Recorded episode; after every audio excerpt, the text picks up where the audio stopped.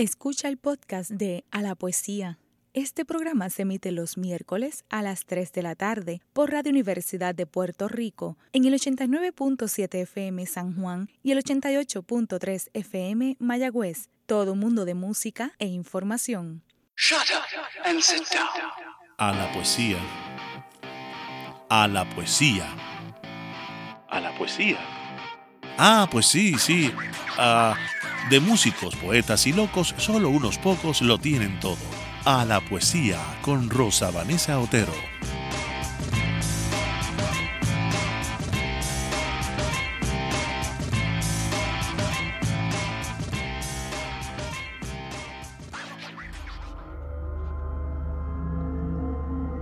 Líneas para matar psiconauta. Emanuel Bravo. Precede fuerza estética a estática. Ritmo cardíaco contra fajas del universo. Ejes vientos metal rozan, eco leve, vientos madera, encuentro, trenes paralelos. Punto medio entre vías, cero sonido. Rostro al cenit. Humano antena transmite. Pensamiento supera velocidad luz.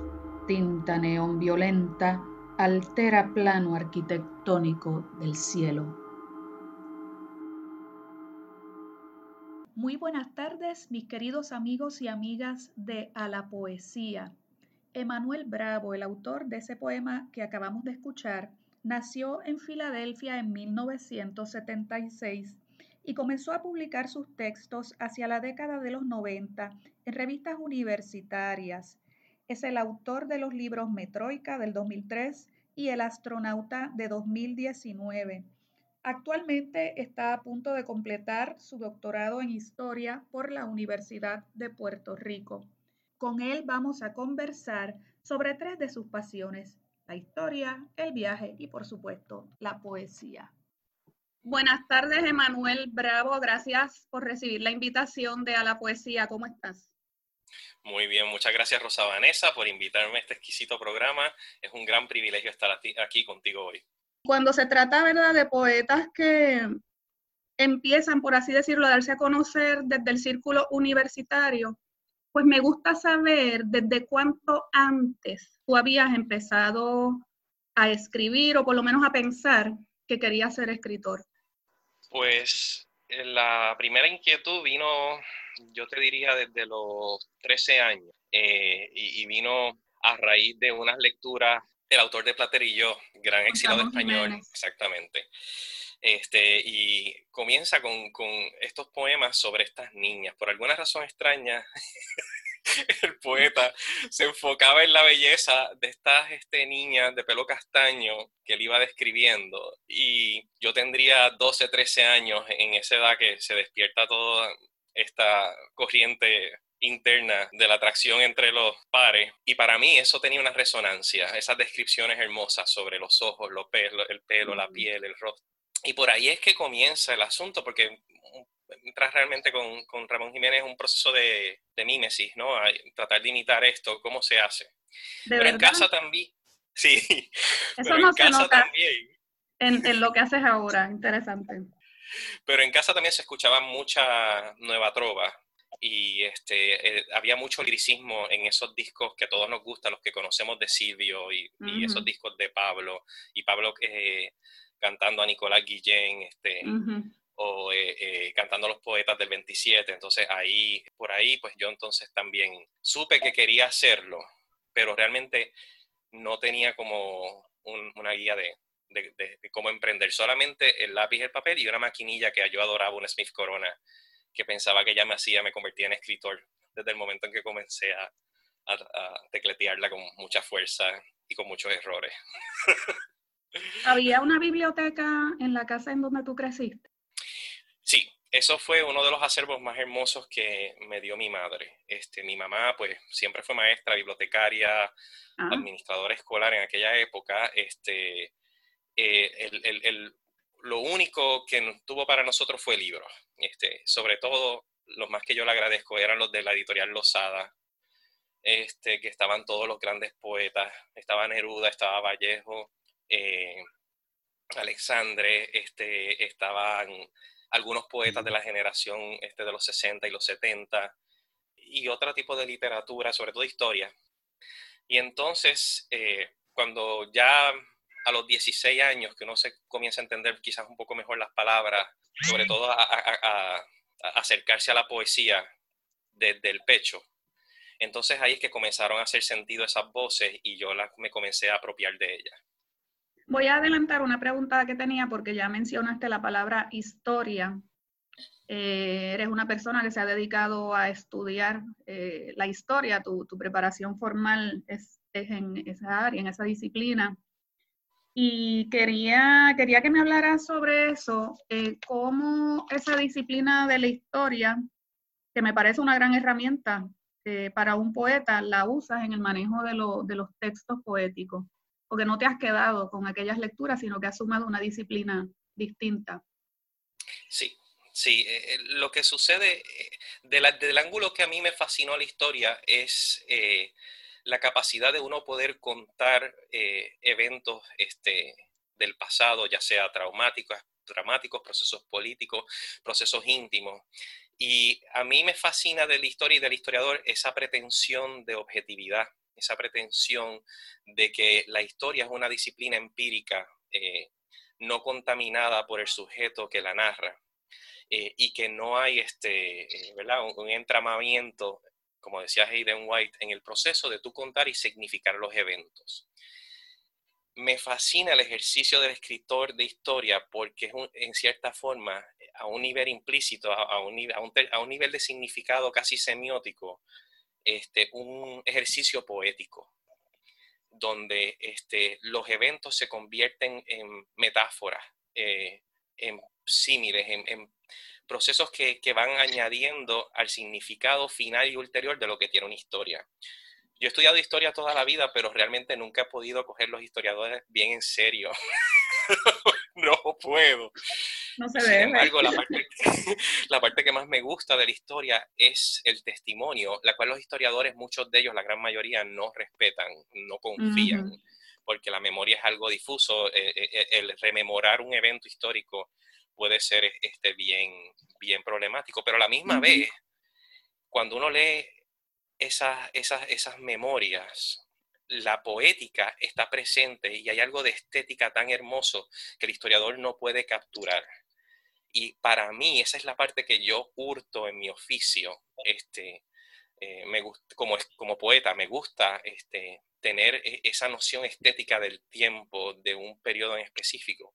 Y por momentos apropiarme de, de una forma irónica de los lenguajes de la historia, tratarme de burlarme de ellos, hacerle al lector consciente de que están ahí, pero a la misma vez hay algo mucho más, eh, eh, eh, voy a tener que utilizar la palabra esotérico, algo más cercano a la vivencia estética de la historia que está en el poema. Y, eso tiene que ver realmente de que desde el principio de la historia, la poesía épica en el mundo clásico era, era la historia. Este, y para muchas este, tribus indoeuropeas también era la forma oral de contar los héroes. Eh, y eh, realmente a ese origen es que a veces yo me dirijo, es como una especie de... Yo utilizo a veces el poema, no muchas veces, pero bastante, en el astronauta es así, como una forma de contar una historia que por su naturaleza misma de fractura solamente se puede servir de un poema. Y si te sigo, si te sigo, em, podríamos decir que haces entrar la poesía en la crónica, por ejemplo, y la crónica en la poesía cuando Definitivamente. Esa es la mejor forma de decirlo. Este, por eso ah, para mí me son tan afines esas crónicas, las primeras crónicas del descubrimiento de América, los naufragios de cabeza de vaca, la de la historia de, la Nueva España, donde se utilizan todos estos artificios este, metapoéticos para narrar supuestos eventos históricos. y las criaturas que se describen allí. Exacto. Son dignas de la mejor leyenda, de la mejor mitología. Exacto, por ejemplo, o en la brevísima de, de, de Fray Bartolomé de las Casas, ¿no? Este, esa forma secuencial, esa forma este, hiperbólica de poder contar un cuento para que resuene el significado. Entonces, todo, como tú has dicho, eh, eh, es un regreso a, a, esa aceptación de que es un poema como carta de relación, pero a la misma vez cuyo destinatario puede ser una persona sentada en una barra tomándose contigo un whisky. no el rey, no la reina. Claro, sí, sí, actualizado. Eh, entonces, eh, para completar esta, ¿verdad? esta línea de preguntas acerca de, de, tu relación con la historia y la poesía, ¿hay alguna, ya mencionaste algo, pero hay alguna línea de investigación en particular o de interés tuyo particular en algún periodo, en algún tema, que lo pasas al trabajo poético? Ya estamos llegando a Metroica, que es tu primer libro, me parece. Exacto. Eh, siglo, XX, siglo XX, modernidad, siglo XX. Para mí esa es una de mis obsesiones. Este, no lo estoy trabajando ahora mismo en mi trabajo de, posgrado, estoy trabajando siglo XIX, pero mi, mi, personalmente mi impulso es hacia el siglo XX y los eventos históricos este, trágicos ¿verdad? de la historia contemporánea. Vamos a escuchar ahora un poema que nos va a ayudar a pasar a la obsesión número dos, el viaje.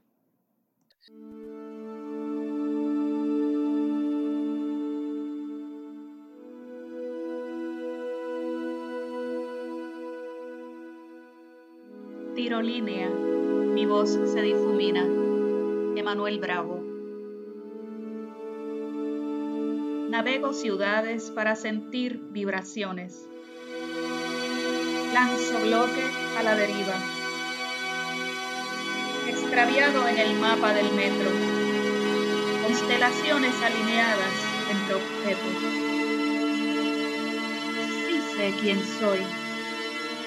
estoy arriba, no por encima del mundo, sino con los pies enclavados en la tierra, ahogados en cemento movedizo. De vórtices de arena, pasear desiertos, modulación de epicentros ciclónicos, apertura de calma en océanos. La masa que desplaza el descenso del metro marca mi rostro. Con puertas liberan gas, señal pulsa urbes. Adentro, el vagón canta su aceleración contra la inercia de las vías. Me duerme la nana tectónica. Altitud de satélite. Profundidad de sonda. Adherido al pavimento recibo señales de tráfico aéreo. Complexiones de pecho en despegues. Mi voz fluye pulverizada, flota, fragmentada, se minimiza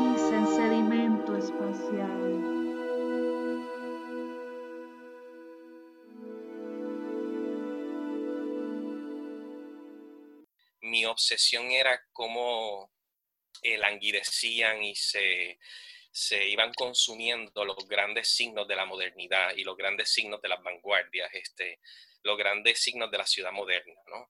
Y en, en, ese sentido, e, en ese libro yo trataba de mantener como una conciencia de esa modernidad y cómo representarla en su descomposición a través de estos viajes de ciudades físicas o ciudades imaginarias. Desde siglo XX, en ese momento, para mí era una gran fuente de inspiración. Este, y todavía en el segundo libro definitivamente lo es, sobre todo cuando en El astronauta hago una exploración de una cierta historia familiar y esa historia familiar tiene referentes históricos reales del siglo XX. Está interesante porque el libro, si uno, ¿verdad?, lo, lo mira así por encima, da una impresión más bien futurista. Los astronautas, las naves, eh, son, son experiencias del siglo XX. Sin embargo, tal vez el título, eh, la manera en que está trabajada la ilustración, eh, parece lanzarnos hacia un futuro un poquito extraño, no sé si aquí usar esa palabrita que le gusta tanto a los teóricos, distópico. Háblame de eso, porque el título yo creo que ya nos va adelantando un poco por dónde va la cosa. Metroica, viaje al nuevo medievo. Es un viaje hacia atrás, hacia adelante, las dos cosas a la vez. Ok, realmente eh, hay algo, y mencionas futurismo, y, el futurismo que a todas luces en el presente no ha envejecido muy bien como propuesta ¿verdad? Su componente social y de género, que era terrible. pero, pero lo redimible que a mí me encantaba del movimiento era su exploración sobre este, las grandes máquinas de la modernidad y los sonidos. Y en los estudios mismos de cómo la imagen, las secuencias, los dinamismos de la ciudad y los objetos y las personas se movían en estas vibraciones. En, en, Metroica yo trato de cierta forma de, de, absorber esos mismos dinamismos como hacía por ejemplo Boccioni tratar de reproducir cómo se siente la urbe, cómo pulsa, y a la misma vez presentar una ciudad moderna cuyas instituciones están en cierta forma erosionadas. Entonces, Metroica es como una especie de juglar neomedieval que va transitando por estas grandes urbes desvinculadas de las realidades de la pobreza y de las realidades del decaimiento y de los lugares postindustriales y, y, de los lugares este, abandonados que, por ejemplo, ahora conocemos en Estados Unidos todos los múltiples Detroit que tenemos, o no sé, en Puerto Rico, los, las áreas, todas esas áreas que alguna vez tuvieron fábricas y ahora esas fábricas están dilapidadas, e, esos olvidos este, donde eh, las ciudades se desvinculan de, todos estos lugares. Y esa realmente te enseña que, hay una posmodernidad y que hay un poscapitalismo. Y entonces Metroica era mi intento de como si este juglar imaginario que tiene la capacidad de leer estos signos de la modernidad, también puede reportar estos signos de su decaimiento, de, de su colapso y la belleza que esos signos emiten, las pulsaciones que tienen y eso. Entonces, me remito mucho a una de las prosas poéticas que se, eh, se llama Conocía al Eternauta. El Eternauta es este eh, personaje de novela gráfica, le llaman ahora cómica argentino. Es un gran libro donde navegante del tiempo eh, tiene la capacidad de, como un espectro, moverse a momentos críticos de la historia, de un lado al otro. Y en cierta forma, pues esa voz que, es como una, decía Mayakovsky, una nube en pantalones que va flotando por la ciudad, después es la que se adentra por este nuevo medievo.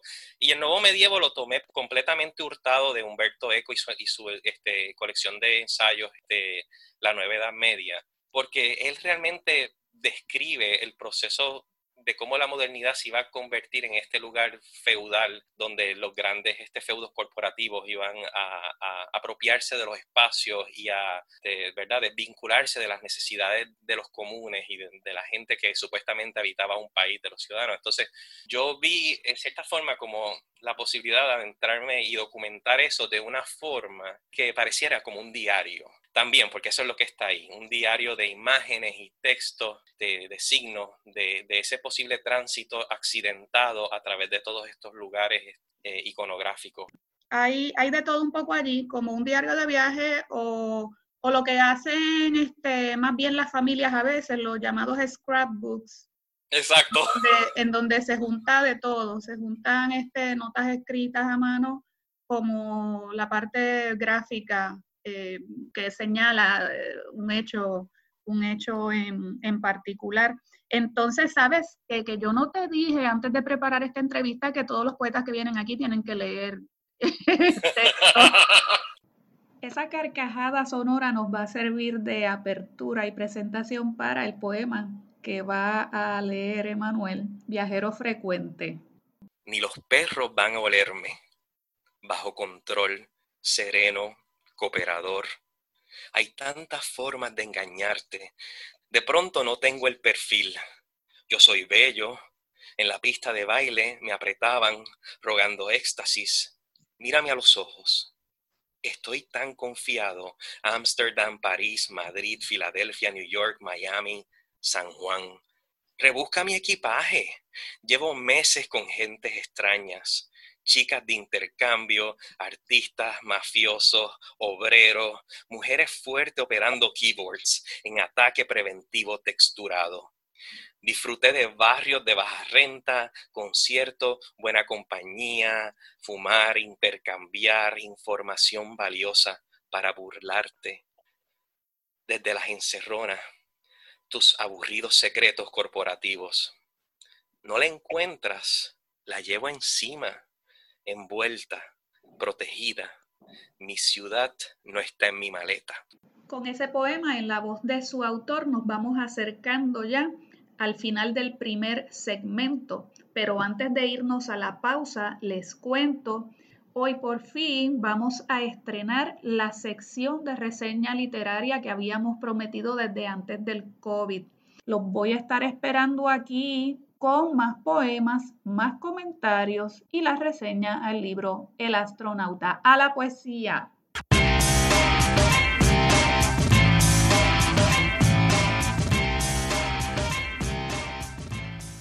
Está escuchando el podcast de A la Poesía. Este programa se emite los miércoles a las 3 de la tarde por Radio Universidad de Puerto Rico en el 89.7 FM San Juan y el 88.3 FM Mayagüez. Todo un mundo de música e información.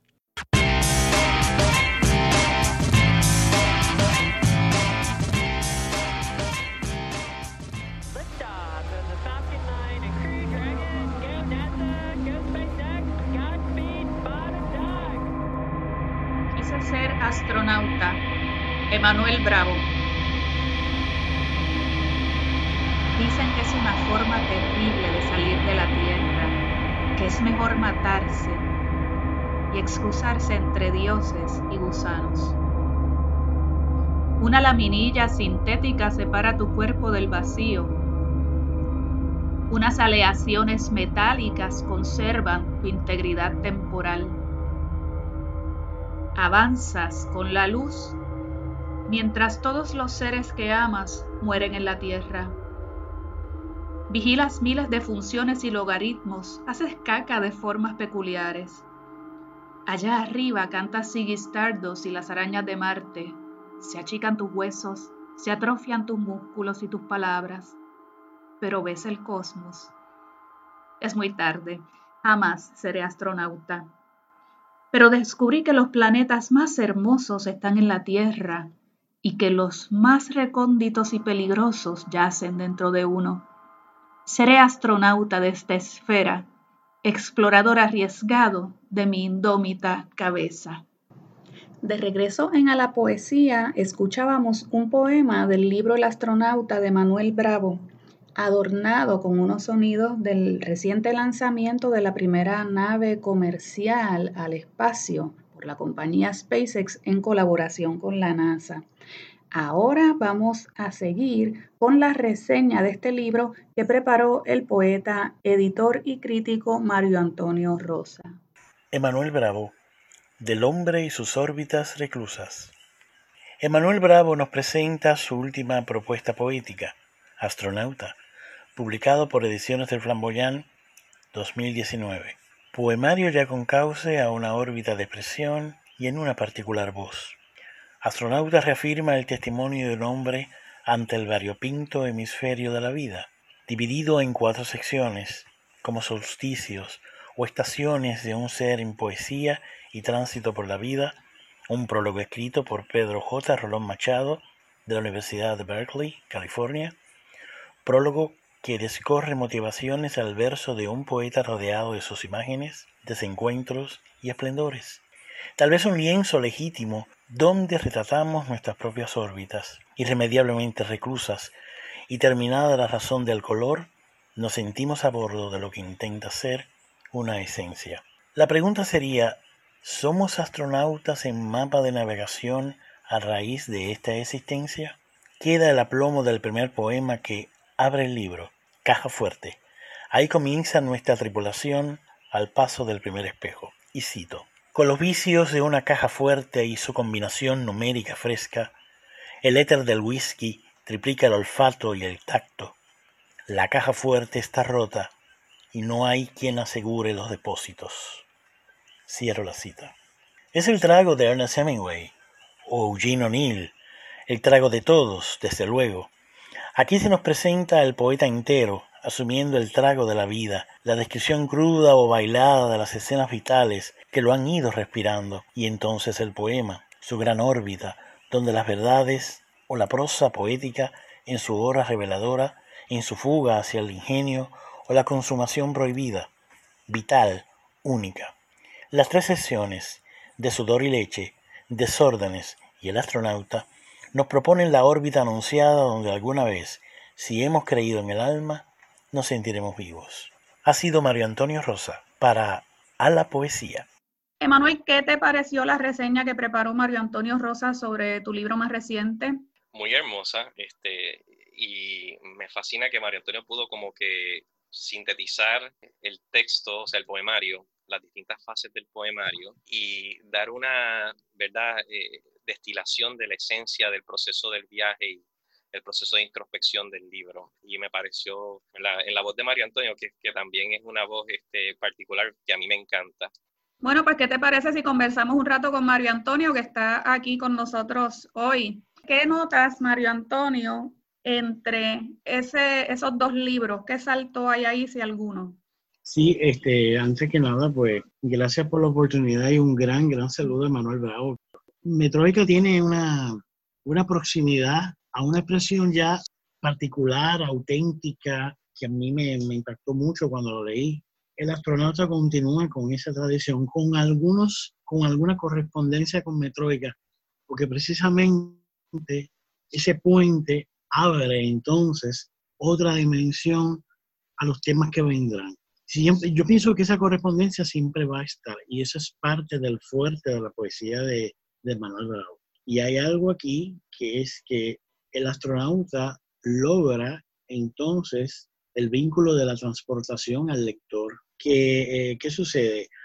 Habrá poemas que vamos a encontrar en el libro que definitivamente eh, nos hemos retratado en ellos. Hay, hay aquí lo que ustedes mencionan ahorita, hay una bitácora de viaje que va a continuar, advierto. Tenemos un eternauta aquí con nosotros ya. Emanuel Bravo, falsa historia telúrica. Incontables humanos han cruzado océanos, sobrevivido sequías, esquivado tiros y bombazos Largas líneas de parásitos han surcado sus intestinos. Amebas se han triplicado en sus aguas estomacales. Las pulgas han brincado entre ellos y las ratas, y las cucarachas han guardado la crónica del nacimiento y la muerte de cada era, mientras las placas continentales se abofetean eternamente. Y yo no logro superar el deseo por ti, ni la esclavitud por tu piel, ni el vacío de tus ojos. Toda una historia megalítica y digital de desencuentros, regímenes calóricos, cambios de temperatura, de morfología, y no puedo ser el organismo más apto. No puedo cerrar el pulgar, ni caminar derecho, ni completar fonemas. Por el contrario, me degenero e involuciono. Soy parte de la sopa primordial. Ante ti Maldita tú, no hay lenguaje ni herramientas. Soy el feto del feto del feto del feto. El espejo ancestral del nacimiento de todas las cosas.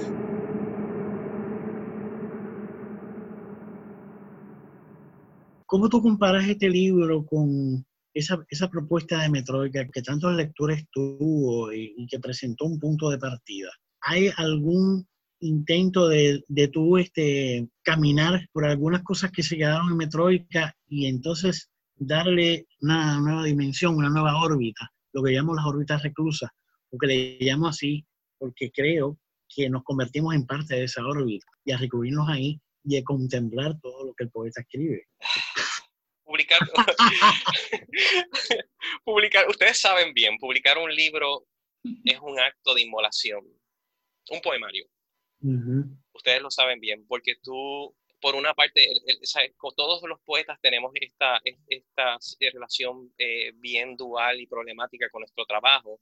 Somos lo suficientemente narcisistas para pensar que los demás lo quieren escuchar y a la misma vez, por lo menos en mi caso, somos lo suficientemente eh, eh, retraídos y cobardes para pensar que lo que estamos haciendo es desnudándonos de frente de los lectores y, exponiéndonos en, las formas más eh, eh, ¿verdad? Eh, inusuales.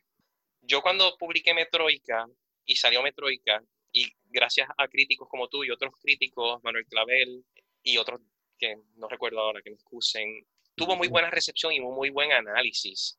pero yo pensé que esa para mí era como una muerte literaria. Yo realmente pensé que, y ¿verdad? eso, la literatura comparada utiliza ese término, yo lo detesto, pero que como autor yo había muerto y no era a un nivel metafórico, sino a un nivel real, porque este libro tuvo tantos atrevimientos como texto que dentro de la narrativa de la poesía puertorriqueña, pues eh, no lo digo de una forma vanidosa, pero no tiene paragón.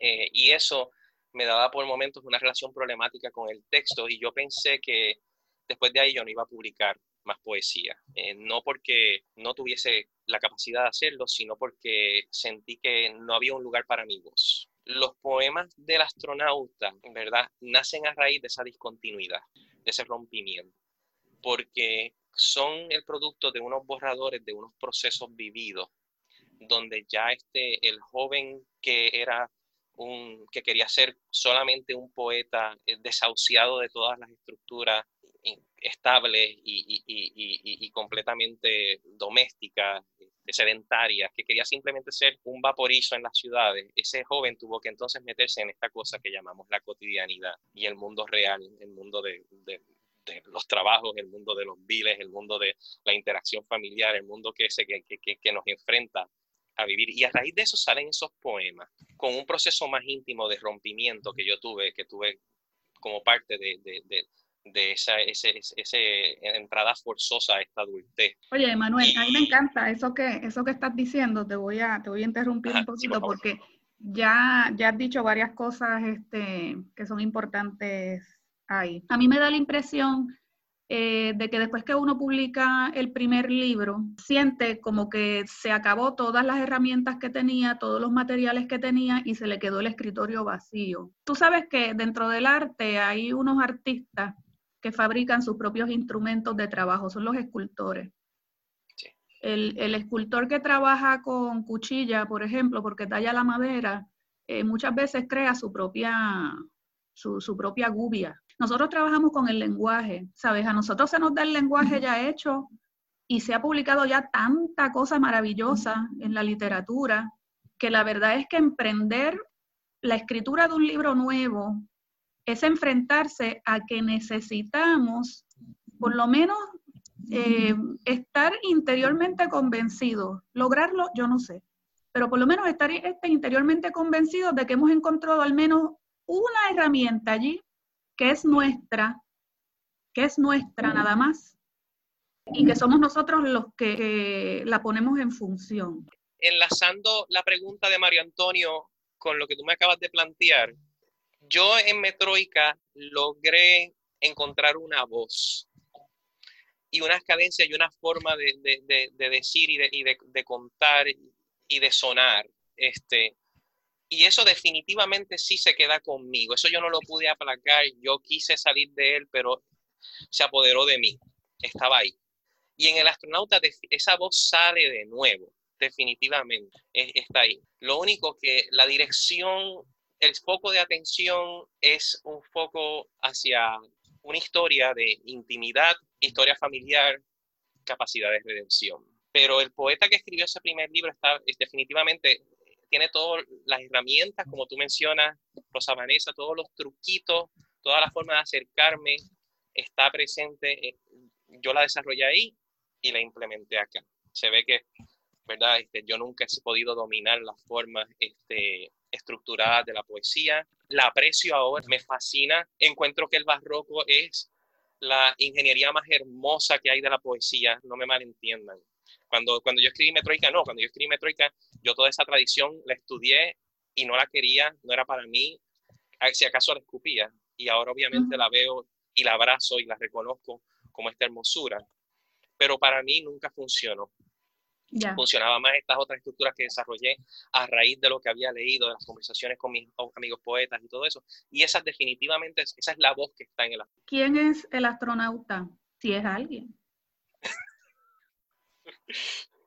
el astronauta es eh, el individuo, somos todos nosotros en nuestro proceso de tomar decisiones y vivir en alto riesgo hacia aventuras de, ¿verdad? Este, ya sean, pueden ser, no sé, tomar ese, ese avión, ese barco, escalar esa montaña, como tener un hijo, como amar a alguien, como separarse de alguien, de cómo aceptar un trabajo. Eh, y es este, esa posibilidad de analizar una historia de vida como la historia de un arco y de un viaje. Y cuando uno, por ejemplo, hace poco hubo este, este lanzamiento de SpaceX y yo lo vi completo y sentía, por ejemplo, terror porque mi miedo era que esa cápsula, e, e, ese cohete no despegara o pasara como el Challenger o el Columbia. Y hay momentos en la vida, ¿verdad? Es que eso es lo que está el astronauta, que despegar o aterrizar eh, son procesos comunes en la vida de uno, situaciones reales y familiares y personales. Entonces, en ese sentido, todos somos astronautas, de la forma en que David Bowie decía, we can be heroes. Y es porque eh, vivir en ciertos momentos es, es, un, es un deporte extremo, es un ejercicio de aventura fuerte y la exploración interna de uno es quizás la exploración al planeta más difícil, más peligroso. A un poeta que ha manejado las imágenes del futuro, las imágenes del pasado, tengo que preguntarle, ¿qué imaginas? Porque no deja de ser una imaginación. Para el futuro del, de la sociedad tal como estamos hoy día experimentando tantos derrumbes?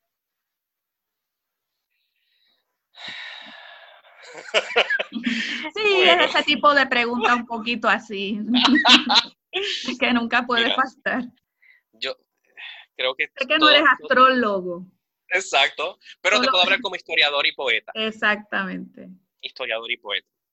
El poeta te dice que el quebrantamiento de las imágenes y de las estatuas, ¿verdad? Es la forma de el desposeído y el desesperado eh, hacer palpable su escritura de rebeldía y su inconformidad con el estado de las cosas.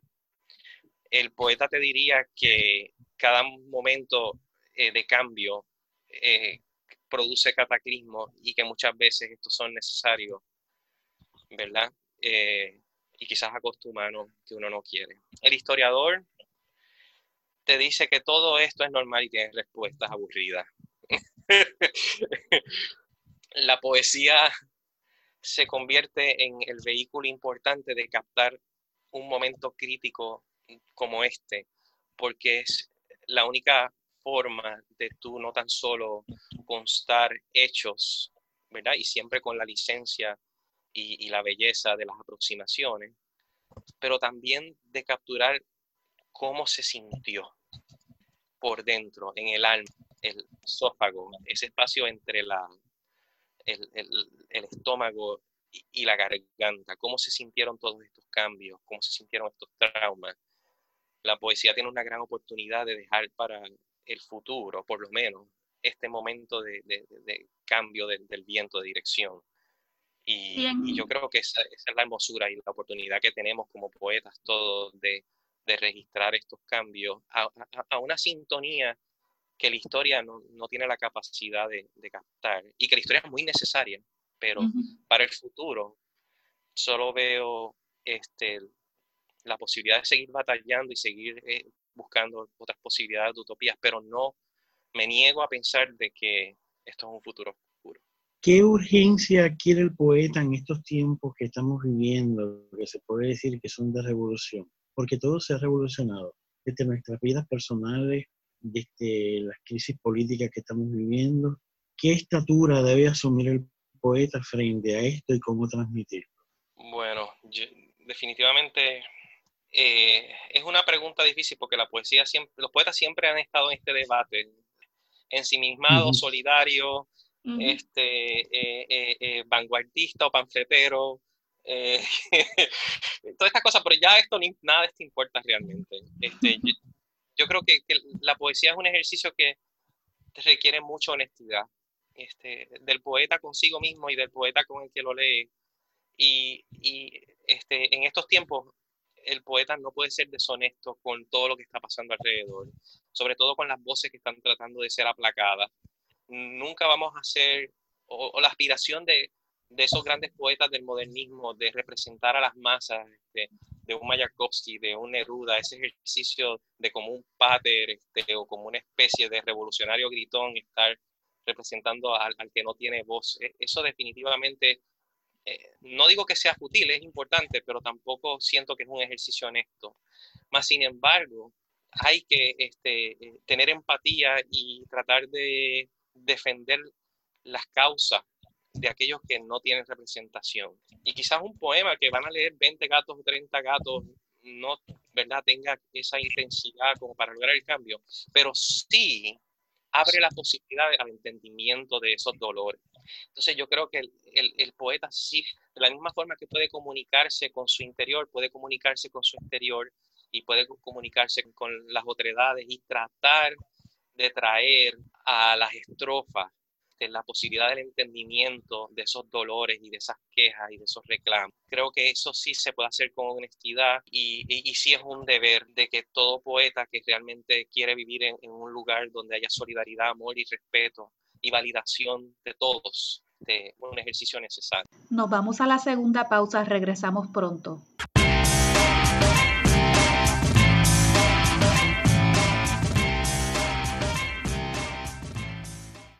Está escuchando el podcast de A la Poesía. Este programa se emite los miércoles a las 3 de la tarde por Radio Universidad de Puerto Rico en el 89.7 FM San Juan y el 88.3 FM Mayagüez.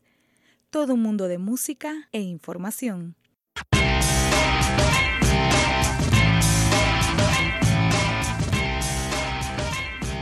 De regreso en A la Poesía, aquí conversando con el poeta Emanuel Bravo, autor de los libros Metroica y El astronauta. Tenía una pregunta sobre tus orígenes que no te hice.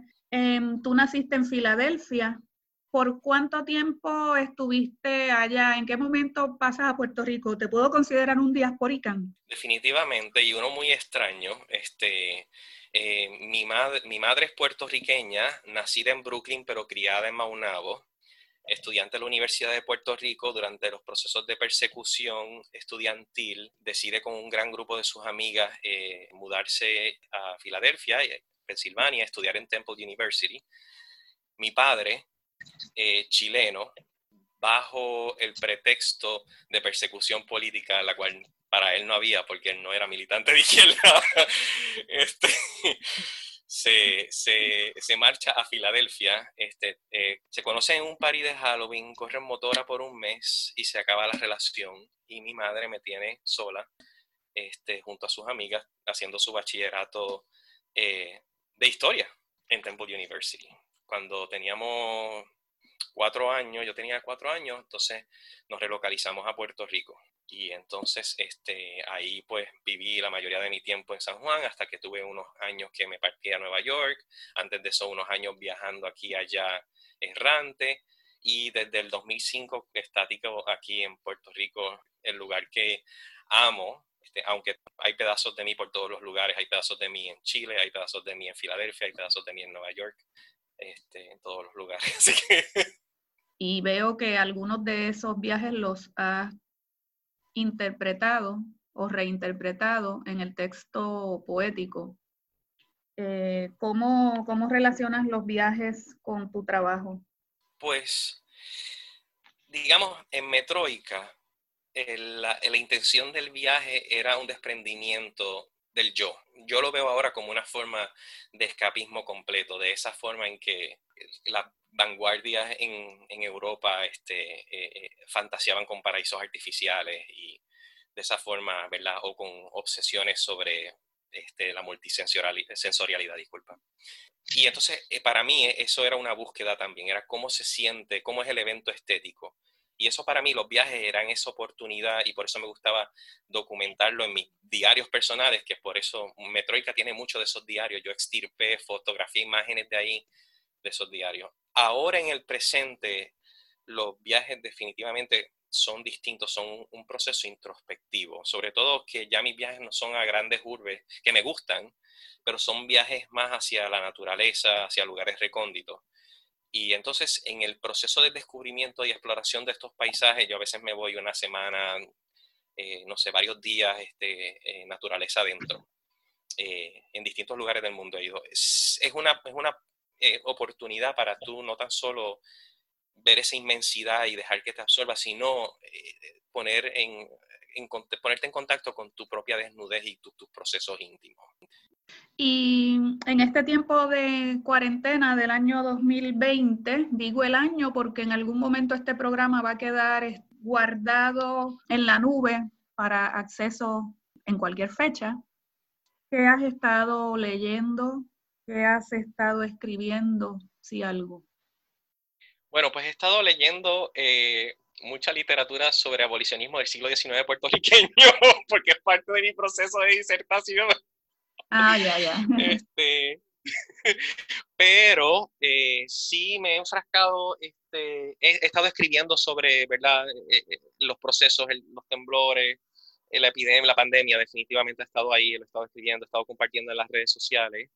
Este, y estoy con un proyecto de tomar uno de estos diarios que dio raíz a Metroica y, transcribirlo tal cual, en la medida que es posible, eh, como una especie de reconciliación y abrazo de ese joven escritor que tenía 18 años cuando escribió ese diario, y este, como un examen, como un autoexamen, este, digamos, y, más bien como una, odio utilizar esta palabra New Age, pero la voy a utilizar sanación. Llegó el momento de que me compartas un poema que tú consideres más representativo o de los a los que más cariño le tienen dentro de ese libro? El astronauta está dividido, ¿verdad? Como explicó Mario Antonio, este, en eh, De sudor eh, y leche, que es una historia, son varias historias de compulsiones personales, descubrimiento de descontroles y, ¿verdad? Confrontar eh, todas estas cuestiones que tienen que ver con, el entregarse de una forma desenfrenada. Desórdenes tiene que ver como con una especie de historia familiar y el astronauta tiene que ver con, que es la última parte del libro, este, un momento de redención, eh, de reencuentro. Dentro de Desórdenes, que es la segunda parte, hay dos poemas, hay un poema sobre mi padre y hay un poema sobre mi madre. Yo quisiera leer el poema sobre mi madre, que lo hice casi a forma de un poema épico, este, porque tiene varias referencias a, a, la historia de la Universidad de Puerto Rico y me parece que muchos de los, de los radioescuchas van a, a, comunicarse con esas imágenes y entenderán el contexto.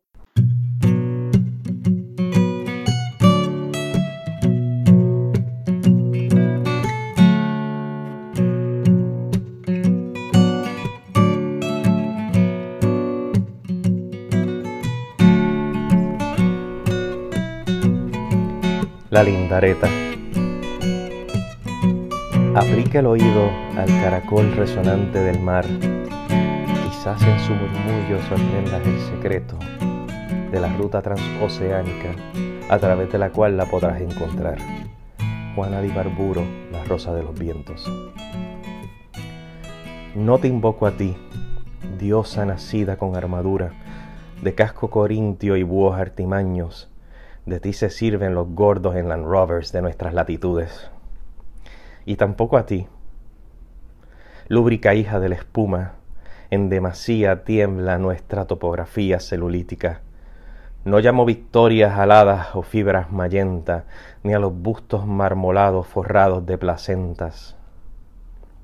Es a ti, Hecate, veladora del portal de los espíritus, vigía del inframundo, loba centinela del lado oscuro de la luna, Súmate a la diosa encuclillada cuya labia besa esta tierra, únete a los dioses nacidos de Nao esclava, hijos serpentinos de océano, río y tormenta, cuyas voces reverberan en los túneles de las olas. Este canto, esta chón de historia, ausencia de riqueza y renombre, es canción mutilada e insignificante. Es para ti, madre, de un hijo de arcilla de pobre pluma y abundante ceguera. La pobreza nos hace un número, un censo de hambre y zonas malnutridas, baba de lengua política escupiendo percentilas. Tú naciste de una madre huérfana, ama de llave, dedo fabril y agrícola de todo chantaje de la mano invisible. y de ron paterno, espíritu destilado de barajas y faldas. Nada de esto importa. Tú no naciste en Brooklyn ni te criaste en Maunabo, reencarnaste de las páginas que abriste de pequeña, vestida de conquistadores, faunos y espectros. Ceñías tu pelo de árticos y estepas, perla pálida en barrio negro, de progenie cimarrona y cadenas rotas, que susurra bajo el gran tamarindo sus dudas blancas. En la adolescencia aprendiste el lenguaje universal de las rebeliones y abandonaste el chinchorro con arencas y picúas, el canto nocturno de la viuda del manatí, un perro leal al amo ahogado. Atrás, las vecinitas que concebían inmaculadamente y la caña de azúcar caída del vagón. Atrás el tiempo muerto de las ideas, al frente guitarras, barbas, iluminación, transmisiones de onda corta, pasquinadas, poemas humanos, mundos desplomándose, cadáveres de héroes en conferencia de prensa, maoístas, trotskistas, marxistas. Hiciste hermanas de la lucha, Vilma, Jasmina, Raquel, Lidianit, deseadas por lapas intelectualoides, libertadoras con labios carnosos y maones cortos, desertoras del planchado y dictado, de noche aullaban a las gigantes rojas, mientras que las esferas perfectas iluminaban el barrio Blondet. Y a ti, madre, el topo te hacía flor de amapola. Entonces, plomo, contusiones y nubes de gases desvanecían las esferas. Tu primer amor pulverizaba tu ánima entre los ladrillos de Filadelfia. Tu segundo saco de huesos marcaba tu rostro en la humedad de Río Piedras Rigan, compañeros de lucha van de corbata, comprados con plástico, las ratas quedan sin máscara y el amor devora a sus hijos. Entonces eras tú y dos bastardos, dos promesas de amor nuevo en el asbesto. La ciudad olía a pústulas de adicto, tenías miedo, en las páginas de tus libros yacían flores secas, en tu tercer derrumbe de amor no eras Tania la guerrillera. Tenías hambre de caudillo. Envuelta en telar vomitivo de señorona, ocultaste la chica vestida de diccionario y atlas, y a tus hijos, entonces cadetes en la academia de tu dictador, los tornaste a la clandestinidad, al amor de Mafalda, vinilos de voces prohibidas, páginas roídas de editorial losada. Éramos harapientos, desclasadas víctimas del triunfo del plástico, pero nos vestíamos de metáforas y coordenadas, conocíamos el rostro de gitana de la maja desnuda, y los sábados mientras estudiaba le dábamos al niño del baquiné y a la momia gatuna. Bajaste el puño izquierdo y encendiste la llama violeta.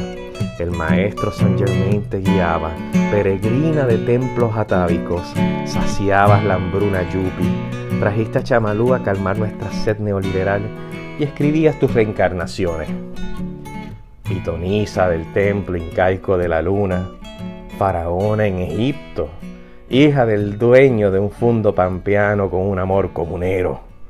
En tus vidas pasadas eras oráculo y pitonisa, esta vida es para limpiar la rueda kármica. Ya nada de esto importa. Todas las teleologías están rotas. La Pachamama y el sol revientan. Tu mapa es hacia las estrellas, hacia la duda, hacia la conspiración, hacia el consumo deficiente, hacia el documento quemado, hacia el nuevo orden mundial. Me dices, quieren esta tierra barrosa y fértil, aluvión, coralina, meteorización, tierra de colas de sirenas fosilizadas entre dientes de megalodón, de cerros para degollar con un metal curvo, de niños de reggaetón rociando semen a la luna, tierra donde la cuadrícula muere, se desabre el concreto y se multiplican las esporas. Madre, estamos nosotros, tus tres hijos, el chileno, judío, mapuche, el boricua jabao de plátano maduro, el hijo del último conquistador de la isla Serrera, flotando en este kayak al garete. Tú nos iluminas, nos socorres, nos guías. Nos dices que develemos el tarot sin miedo, que hay momentos para un machete y para escuchar el viento, para amar, recogerse y hacer un picnic en el morro con un termo lleno de jugo de piña lotus y sándwiches de tuna y chiringas y sol. Tú eres la brújula desmagnetizada hacia el amor más recóndito y libre.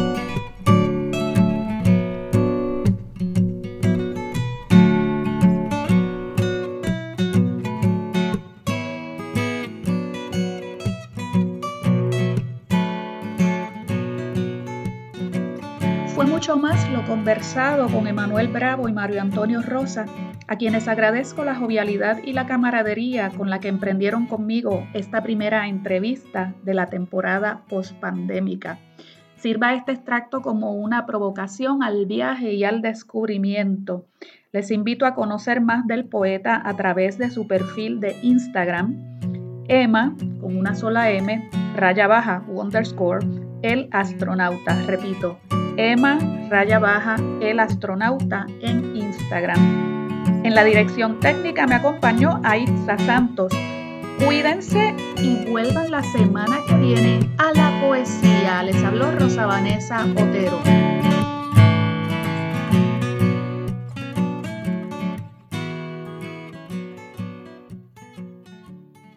Shut up and sit down. A la poesía levanta el vuelo hasta el próximo miércoles a las 3 de la tarde por Radio Universidad de Puerto Rico. A la poesía. Con Rosa Vanessa Otero. Acaba de escuchar el podcast de A la Poesía.